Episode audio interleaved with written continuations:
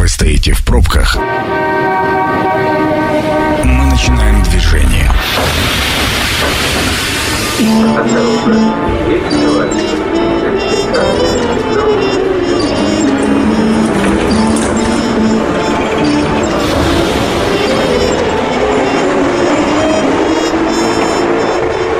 Метро.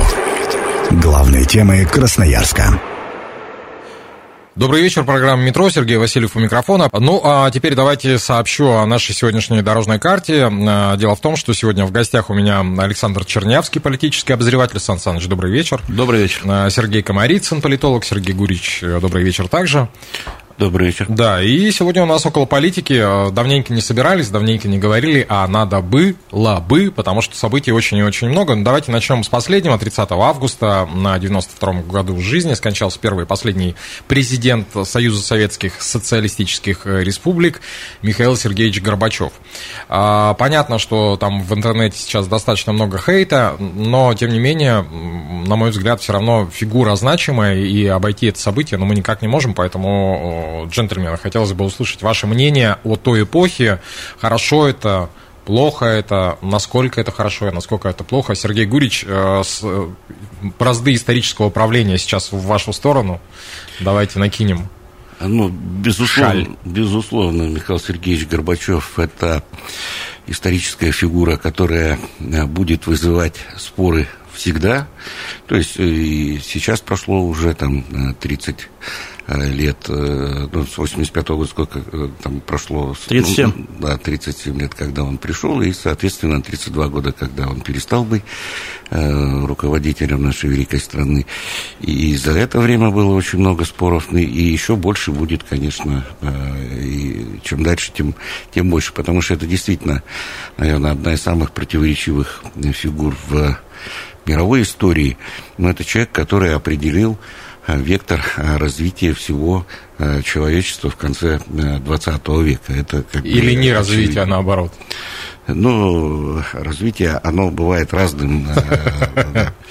Вот, э, значит, э, поэтому, конечно, ну, если с такой, с текущей точки зрения, то больше всего меня интересует э, сейчас, будут или не будут государственные похороны, да.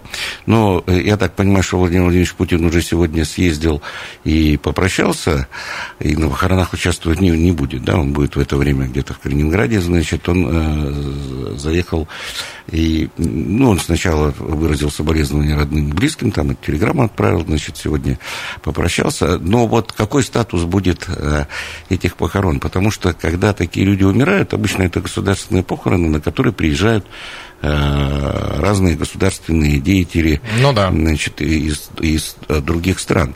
Вот. При другой политической обстановке, безусловно, точно совершенно все там и главы, и, и бывшие руководители разных стран, э, кто был знаком с э, Горбачевым, они бы точно совершенно приехали, да, там, я не знаю, Клинтон, там какие-то живущие люди из, из той эпохи, которые еще живы. Вот. Но в нынешней Э, вот этой ситуации, я что-то как-то это не, не очень себе представляю.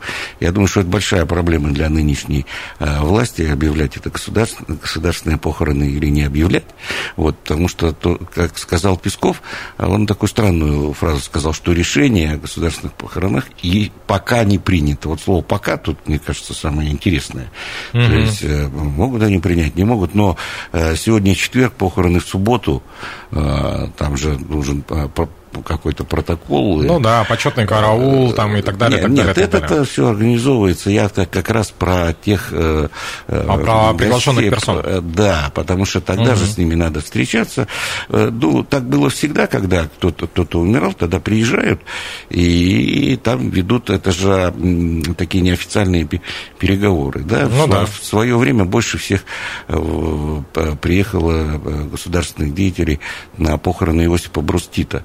И даже старенький больной Леонид Ильич Брежнев полетел, потому чтобы там неформальной Это в 80-м году, по-моему, да? Да, да, чтобы в неформальной обстановке там пообщаться с лидерами разных, так сказать, э, других стран, потому что они же должны свой еще график такой делать. Угу. Вот. А, вот это, мне кажется, такой самый э, интересный вопрос. Что касается эпохи и личности, но так получилось, что я-то встречался с Михаилом Сергеевичем лично, ну, несколько раз, так сказать, в, в разных как, как групп, групп, ну, как бы коллективно, да. Угу. Э, ну, первый раз я его близко наблюдал, когда Виктор Петрович Астафьев пригласил его на свое 70-летие в 1994 году. Вот, и он приезжал вместе с Раисой Максимовной здесь, значит. А, а, а в 96-м году, когда он тоже в Красноярске здесь, мы встречались, э, ваших коллег э, помещении, так сказать, Афонтова, я с ним, он, он там давал, был эфир с ним, какая-то передача, а потом мы с ним два часа, значит, довольно долго разговаривали вдвоем, я брал у него интервью, и там мы, э, значит, общались. Э, ну, в личном общении, э, потом я встречался с ним еще позже, в 2000-м, там, 2001 году в Москве. Mm-hmm. Вот, в личном общении, безусловно, этот человек очень интересный, обаятельный, и я понимаю, что... Ну, обаятельный, да. Да, многие попадали. А, значит, в историческом плане, вот когда сейчас его а, там обвиняют, тот человек, который развалил Советский Союз, там все развалил, там и, и так далее. Но я-то жил в эту эпоху, я как раз в Москве жил в это время, я это все хорошо очень помню. И вот это а, как бы сваливание вины вот на одну персону, но ведь мы же все, и, а наши коллеги в первую очередь, журналисты, значит, те, которые, значит, это все накручивали, накручивали, подталкивали его под руку. Даже, как вот пьесу Шатров написал, дальше, дальше, дальше, да, что все требовали все радикальнее, радикальнее, радикальнее. Я же видел в Москве вот эти вот 100-тысячные, 200-тысячные эти митинги, значит, там убрать эту шестую статью Конституции, то вот это все мощное такое давление. Вот. А, поэтому здесь э, общество наше не меньше, мне кажется, виновато во всем, что, что произошло, чем сам. Вот э, роль личности в истории, как нас учили по э, Плеханову, она либо может ускорять, либо может замедлять объективные процессы, которые и так идут исторические, да, вот, но все-таки личности как бы отличаются. Иногда объективные обстоятельства, они становятся как бы главными, да, а иногда, наоборот, личность становится главным. Вот. Ну, вот мне кажется, что здесь э, с Горбачевым все-таки обстоятельства, а не, не сама его, так сказать, э, там, воля э, пер, персоны, да. Ну, то есть вот. жертва поэтому, обстоятельств. Поэтому здесь да, как бы довольно сложно, но то, что он, шанс нашей страны был связан с этой эпохой, и эпоха эта, она как бы безусловно, Горбачев это ее олицетворение, да, и этот шанс он нам давал. Вот этот э, шанс мы не использовали. Угу, Сан Саныч, ну а у вас такое же мнение? Вы ну, в одной полоске с Сергеем Гурьевичем? Ну, где-то, где я, безусловно, согласен с Сергеем, просто, ну, как сказать, может быть, просто немножко другие углы зрения, а, потому что Вообще, вот эта Горбачевская эпоха, она была не очень такая долгая, там реально сколько, 6 лет получилось, да? Ну да, даже поменьше. А, ну, нет, 6 лет, 6, с 55 по 91 все-таки, да. Март. Ну, я бы ее назвал просто эпоха обманутых надежд, и в этом смысле мы с Сергеем полностью коррелируем. Вообще, для меня а, вот эта эпоха, она, в общем, так совпала, что вот в 85 году я закончил школу, поступил в университет, и когда пришел Горбачев, безусловно, это был, как тогда выражали, свежий ветер перемен, и это чувствовалось, особенно на фоне а, предыдущих руководителей кремлевских старцев, да, то есть совершенно другой стиль, в общем, такое. Было вот это обаяние, в том числе и такое медийное, да, и недаром потом уже, ну, понятно, там немножко другие уже причины были, началась так называемая горбимания там а, во всем мире и все остальное. Вот, но для меня все равно, конечно, символ Горбачевской эпохи – это Чернобыль.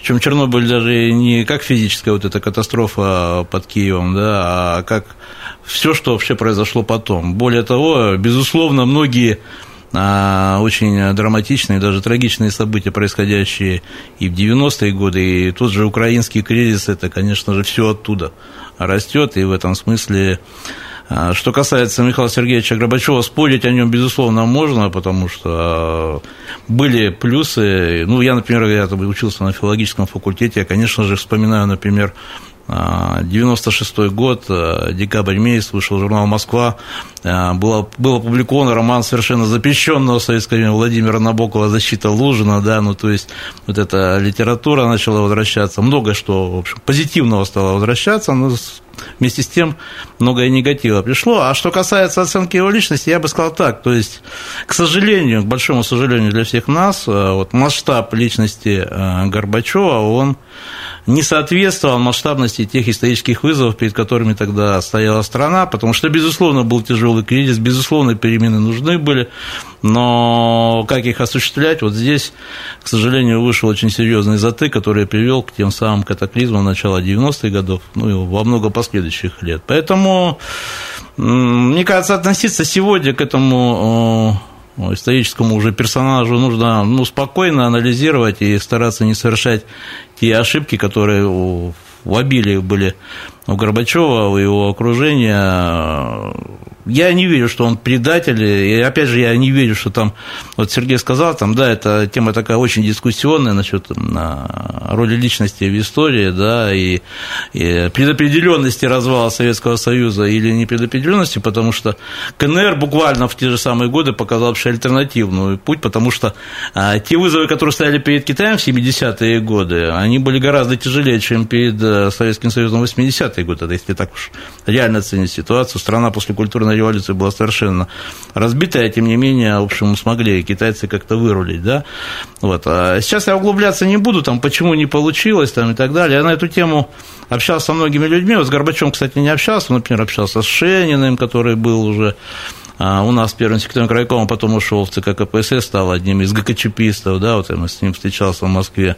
Еще с людьми, которые, в общем, были близки тогда а, ну, скажем так, к верхам, да, с тем же Владимиром Ивановичем Долгих. Э, то есть разные оценки, а в основном, конечно, у, у них они звучали негативные, но мне кажется, здесь все-таки совокупность очень многих факторов, и если вот там их разбирать по полочкам, плюсы, минусы, балансы подводить, то, в общем, итог будет не совсем, чтобы однозначно, да. Ну, как Сергей Гурьевич сказал, обстоятельства. Вот, да нет, обстоятельства обстоятельствам. Я говорю, здесь все-таки главное несоответствие масштаба вот именно а, государственного деятеля масштабу исторических вызовов. Не повезло нам, да. Угу. Если у Китая там Дэн Сяопин, там Хао Гафена, которого, правда, Дэн Сяопин потом сковырнул, да, в общем, им повезло в какой-то степени с лидерами в тот очень кризисный период для Китая. Вот нам в этом смысле не сильно повезло. Угу. Это моя вот как бы позиция. Я короткую ремарку себе позволю. Э, дело в том, что я в начале 90-х э, очень много бывал в Средней Азии, и вот э,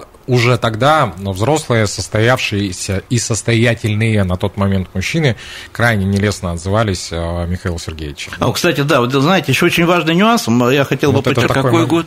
93-й, 94-й. Ну, вот. Не, не, Сергей, а, можно, подожди, я, я, я буквально скажу по последнее, э, буквально вот. Э, очень важно, на самом деле, когда мы говорим о сегодняшнем отношении к личности Горбачева, здесь, конечно, есть очень серьезная поколенческая дифференциация.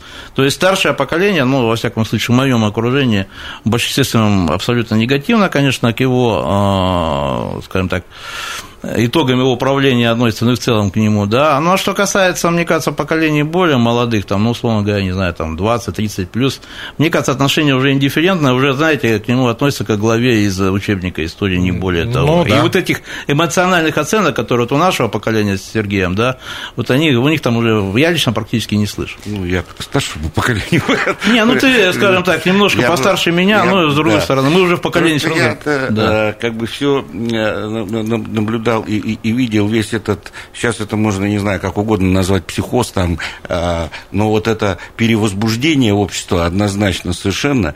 И я-то считаю, что это основная была причина, а вовсе не, так сказать, персональная в Горбачеве. И то, что касается, вот говорят, что вот у него там кадровая политика, да он всех сменил. Вот если посмотреть за, э, он, он сменил все, там же у него выходили по сотни человек, он заставлял выходить из ЦК, они подписывали там угу. эти э, заявления. И вот они меняли, Это просто вот весь этот слой управленческий, ведь, ну, это же не Горбачев придумал, а вот эти первые ведь его шаги, а программа-то была, ну, не делает же один человек, да, а, значит, это была полная андроповщина, а, значит, борьба с нетрудовыми доходами, ну, антиалкогольная антиалкогольная, да. вот, это, вот этот весь э, дур, дурдом, потом они, так сказать, все это а, как-то опомнились, но нанесли большой, так сказать, вред. А вот по отношению, надежду-то он дал, особенно интеллигенции, вот то, о чем Саша говорил, значит, когда угу. эти все журналы утром, ведь э, в Москве э, киоски эти газетные, они с 6 утра работают, в 6 утра стояла огромная очередь уже, Э, потому что раскупали, да, тиражи Огонек, московские новости, так, Мегаполис что, Экспресс, да. да. это было, э, это, это было такое явление, а, а, а сколько, ведь это везде, ведь журналистика, а, она же, он же вдохнул жизнь-то, тогда-то журналистика Кстати, развивалась. Сергей, если у нас есть время, я могу тут напомнить одну историю забавную, когда я чуть не встретился с Горбачевым, 90-й э, год, 1 или 2 мая, Э, Дни правды на ВДНХ, и нас, как лучших э, студентов филфака КГУ, вместе с Алексеем Клишко отправили в Москву на это мероприятие. А, сначала приехало Политбюро, я их дождался, там э, все эти Лукьяновы, там, Рыжковы и прочие тогдашние руководители Советского Союза, их, в общем, повидал, они так забавно как-то, то есть их привезли, выставили, народ на них там, в общем, глазеет, непонятно вообще, какую коммуникацию выстраивать, а Горбачев с ними не приехал, он, видимо, уже всегда так особнячком, все-таки первое лицо. Я уже Алексею сказал Клешко, говорю, Леша, давай я пойду, наверное, чешское пиво поищу, а ты жди Горбачева, сам, если хочешь. А он тогда работал на Краевом радио, и для него важно было записать интервью. Так вот, как раз просто добавление к, к рассказу Сергея, когда Горбачев все-таки приехал, Леша к нему пробился, так сказать, микрофончик ему поставил, говорит, Михаил Сергеевич, и задал очень такой, в общем, пакостный вопрос для Горбачева. Говорит, вы знаете, мы ехали сюда, и это правда, а, на ВДНХ, заходили в киоски, говорит, все газеты раскуплены, кроме газеты «Правда». Ну, то есть «Правда» уже тогда популярностью не пользовался, это официальный орган Коммунистической партии Советского Союза. Он спрашивает, чем вы это объясните? А, Михаил Сергеевич, как всегда, в своем стиле там что-то, БМЕ кукареку, да, но вот э, такой эпизод был как раз по поводу... Да, прежде чем прервемся на рекламу, в 90-м году также было в Москве, очереди в киоске не помню, но очень хорошо помню палаточный городок возле стен Московского Кремля в, в районе гостиницы, бывшей гостиницы России, вот этот бомжатник, я не забуду никогда, вот это очень яркие детские впечатления. Это программа «Метро». Авторитетно о Красноярске. Возвращаемся в студию. Сергей Васильев по-прежнему микрофона. По-прежнему вместе со мной Александр Чернявский, политический обозреватель Сан Саныч. Добрый вечер еще раз. Здравствуйте. Сергей Гамарицын, политолог. Сергей Гурич, добрый вечер. Добрый вечер. А, у нас сегодня около политики. А, вот, как я и говорил, не собирались мы в июле, а очень хотелось бы. Почему? Потому что, ну, вот одно историческое событие. А, буквально в июле 1822 года император российский Александр I подписал указ об образовании Енисейской губернии Вернии, с чем, во-первых, я поздравляю всех э, э, вас, присутствующих в студии, ну и, э, собственно, всех красноярцев. А насколько важным это было событие, давайте попробуем коротко, для того, чтобы еще третью тему успеть зацепить. Насколько важным было создание самой Енисейской губернии и для Красноярска нынешнего, ну, потому что это прям перспектива того, ого, какая. Ну, э, с, точки зрения э, нынешней, современной, мы смотрим, это была наша идея, мы ее продавили, о праздновании 200-летия Енисейской губернии мы увидели, значит, э, нашего губернатора, и, значит, обоснование было очень простым, что у нас же наша новая конституция признает преемственность государственного строительства, да, угу. и, и, значит, Красноярский край в 1934 году был создан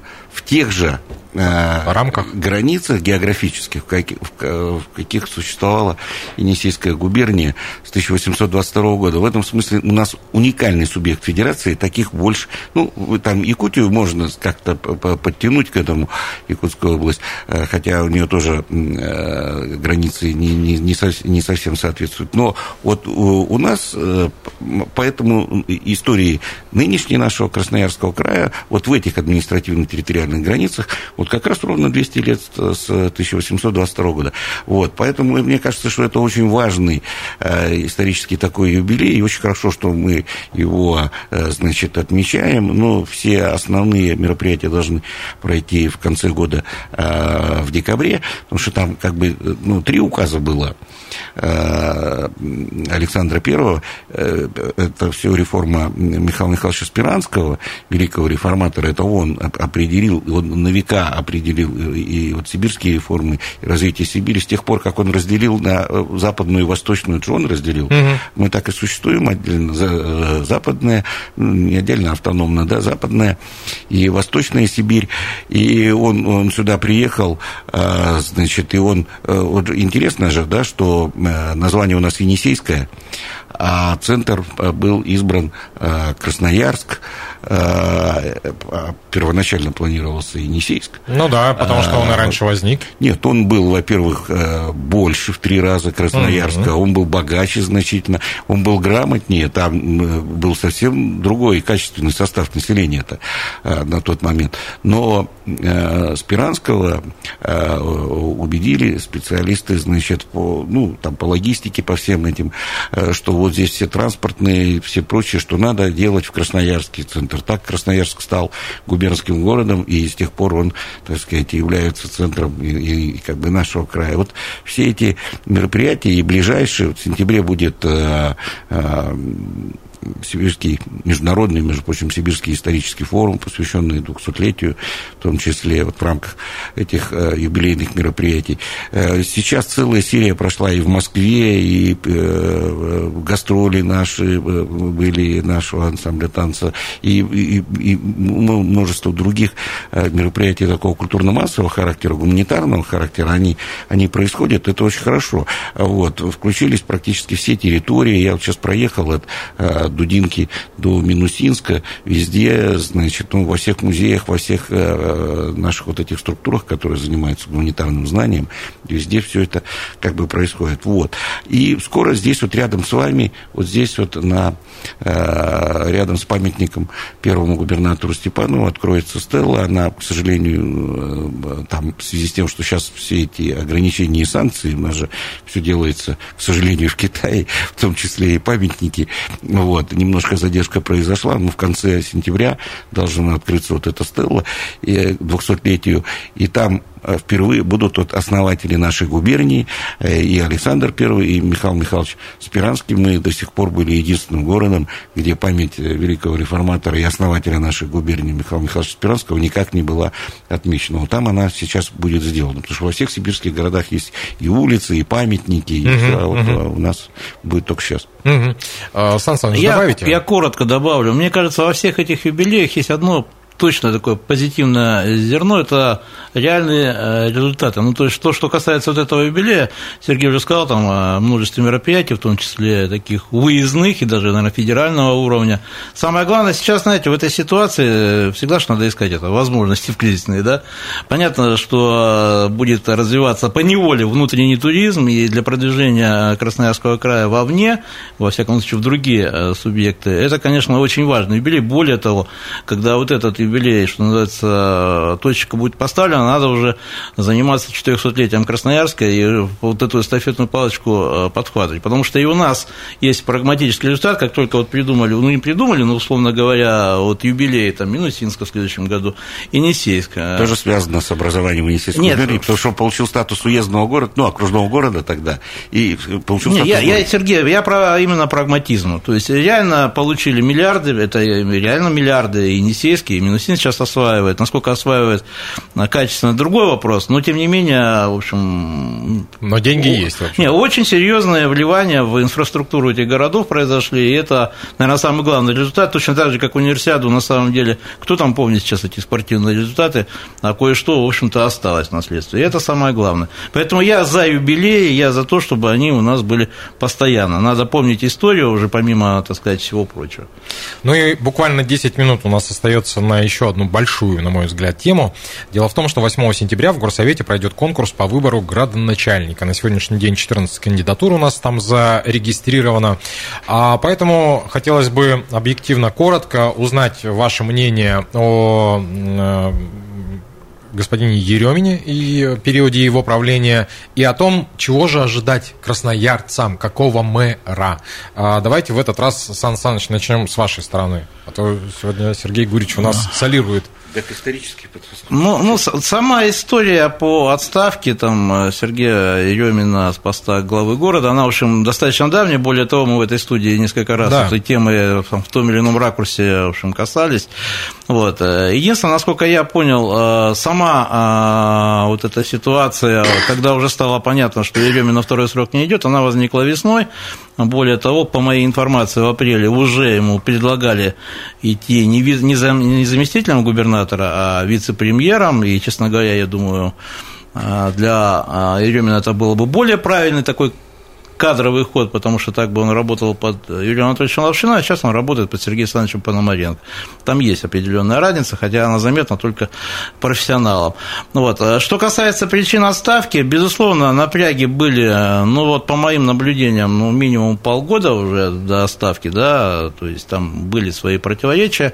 Когда в мае появилась э, знаменитая уже комиссия Ильи Зайцева, депутатская, это все, в общем, вылилось уже в открытое противостояние. Ну, я скажу так, достаточно технично Серый дом стрелки перевел на краевой парламент.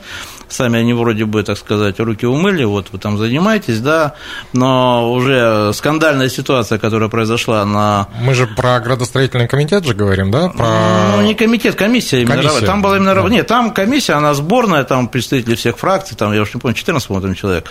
Вот. Э, и 7, по-моему, июля, когда была последняя сессия Заксобрания, это же вообще была скандальная скандальная совершенно ситуация, то есть угу. мэрия просто проигнорировала, то есть никто не пришел, когда они там начали вот эти первые результаты оглашать, и мне лично уже в тот момент точно стало. Я единственное, как сказать, у меня были сомнения, все-таки дадут там Еремину доработать до окончания полномочий, или все-таки произойдет э, раньше, потому что, по моей информации, он просил, чтобы уйти, так сказать, вот пятилеточку полностью, э, что нас отмотав на посту главы города. Вот. Но и я считаю, что губернатор принял абсолютно верное политическое решение, то есть все-таки получился бесскандальный вот этот уход, то есть можно было уйти в никуда, а можно было уйти в замгубернатора. Он ушел, и сейчас ему дали ответственный участок, в общем, он там, правда, не руководитель штаба, как некоторые там телеграм-каналы писали, он там, там координатор, как-то так у него звучит, по строительству метротрама, как сейчас уже метрополитен называют, да, и в этом смысле, я скажу так, все остались, в общем, ну, скажем так,